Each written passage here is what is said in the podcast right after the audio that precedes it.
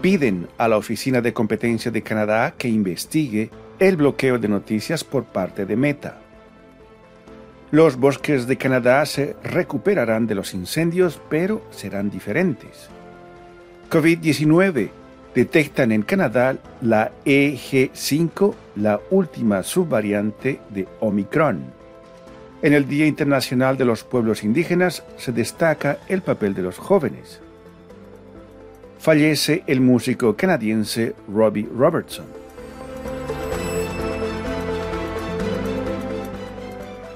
Bienvenidos a la actualidad canadiense en 10 minutos en esta segunda semana de agosto de 2023. En nombre de Radio Canadá Internacional va un cordial saludo. Desde Montreal, Rufo Valencia les da la bienvenida.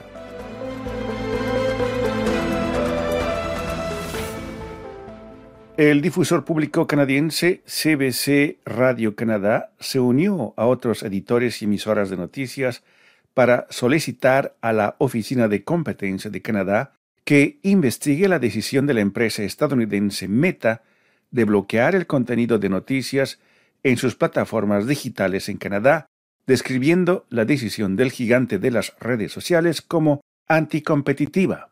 Meta, propietaria de plataformas como Facebook e Instagram, anunció a principios de agosto que pondrá fin de manera permanente a la disponibilidad de contenidos de noticias para los usuarios en Canadá, esto en respuesta a la aprobación en el Parlamento de la Ley de Noticias en línea, la Ley C-18.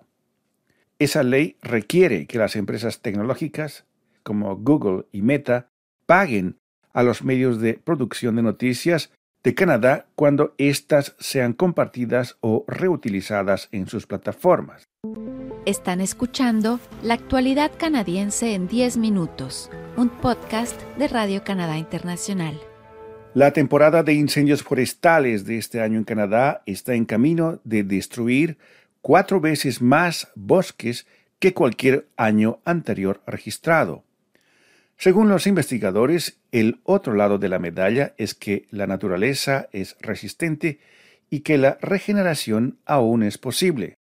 Eso porque los incendios forestales hacen parte del ciclo natural y la vegetación puede volver a crecer muy rápidamente, explicó Edward Struzik, autor del libro Días Oscuros al Mediodía, El futuro del fuego. Sin embargo, el cambio climático está aumentando la cantidad de incendios forestales fuera de control en todo el país, y su gravedad, combinada con los domos de calor y las sequías, significa que los bosques ya no pueden regenerarse de la misma manera que solían hacerlo, dijo Strusik. Las coníferas tardan mucho más en recuperarse de los incendios, por lo que a menudo no pueden desarrollar sus bancos de semillas o sellarlas en un cono antes de que ocurra otro incendio y arrase con los primeros brotes de un nuevo bosque. Lo que podríamos ver es un bosque abierto, de baja intensidad, con muchas hojas anchas o incluso muy pocos árboles. Si ese cambio ocurre, se puede pensar que habrá algunas especies que se beneficiarán y otras a las que no les irá tan bien, explicó Ellen Whitman, científica investigadora de incendios forestales en el Departamento de Recursos Naturales de Canadá.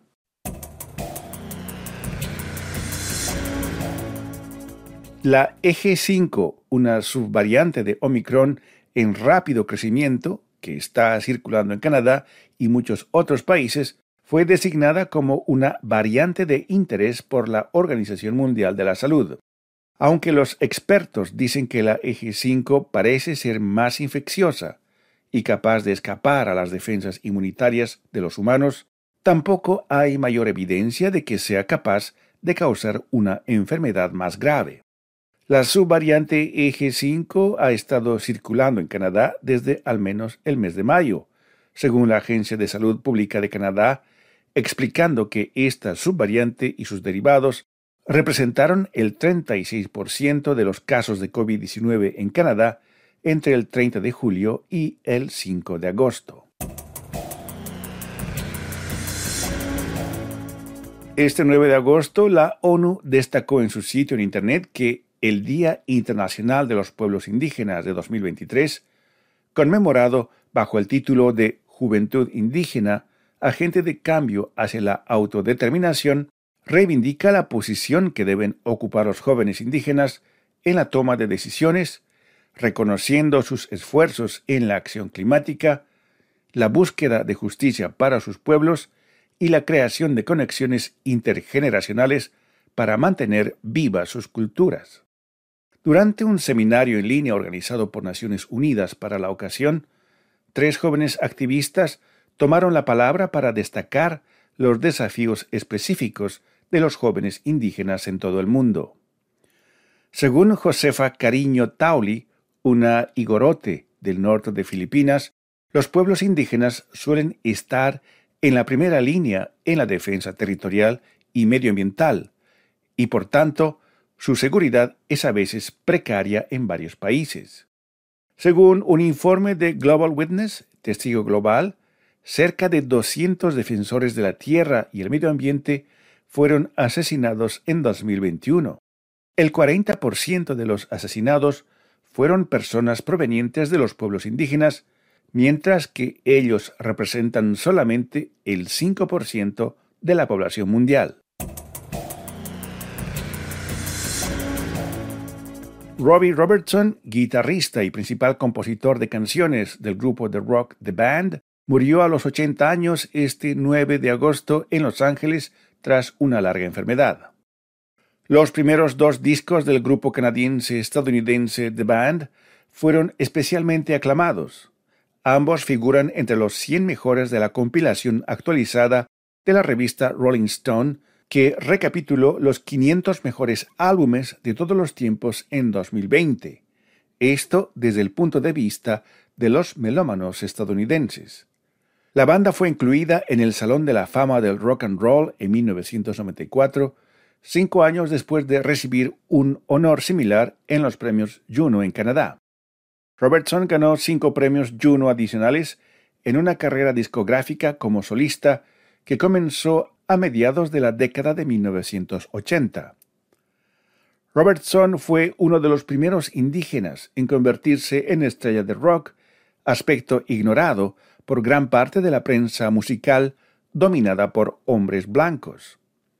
Durante sus visitas a su familia en la reserva indígena Six Nations of the Grand River, cerca de Brantford, en la provincia de Ontario, Robbie Robertson quedó fascinado con la música que tocaban sus tíos y primos mayores, y recibió los consejos de los ancianos a medida que daba los primeros pasos en su carrera musical.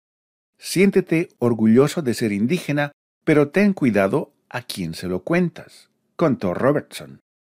Robbie Robertson también recibió un premio a su trayectoria musical en los premios de la música indígena americana en 2017.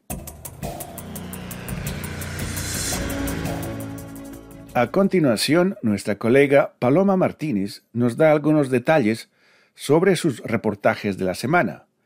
Bienvenida, Paloma. Hola Rufo y seguidores de RCI. Esta semana hemos preparado reportajes, entre otras cosas relacionados con el 15 aniversario de la muerte de Freddy Villanueva. El 9 de agosto del 2008, ese hondureño canadiense de 18 años murió por los disparos de un agente de policía en un barrio de Montreal, conocido como Montreal Nord o Montreal Norte.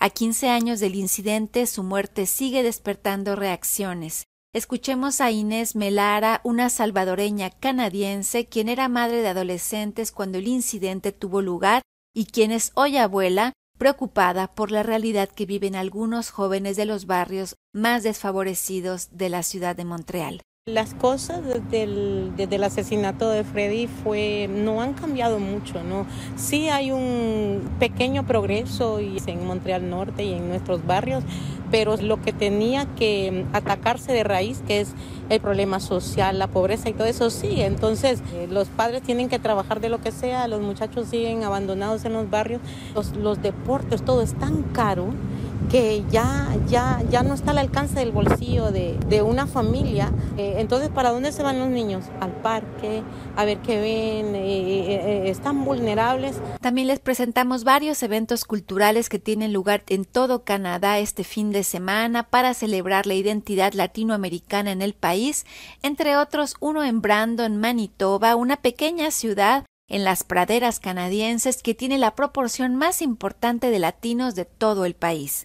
Ahí, la Asociación Hispana de Manitoba está organizando su primer festival hispano. Hablamos con la fundadora y directora de la agrupación, Eliana Osorio, quien nos contó que además de proponer cursos y actividades de aprendizaje de lenguas, de computación y de finanzas, era importante para la asociación organizar este primer festival. Escuchemos a Eliana Osorio. Hay colombianos, hondureños, salvadoreños, personas de diferentes países latinos. Esto hizo que en la ciudad se concentre una gran cantidad de hispanos en comparación con las grandes ciudades. Uno puede ir a, un supermercado y fácilmente encontrarse un hispano, eh, cuestión de que no creo que sería fácil en, otro, en otra ciudad de, de Canadá. En nuestro sitio internet encontrarán información para otros de los muchos eventos que los latino-canadienses están llevando adelante en este verano. Es todo por mi parte, Rufo. Muchas gracias. Muchas gracias, Paloma. Aquí llegamos al final de la actualidad canadiense en 10 minutos, un podcast semanal de Radio Canadá Internacional. Desde Montreal, Canadá, Rufo Valencia les agradece por su atención y será hasta la próxima semana.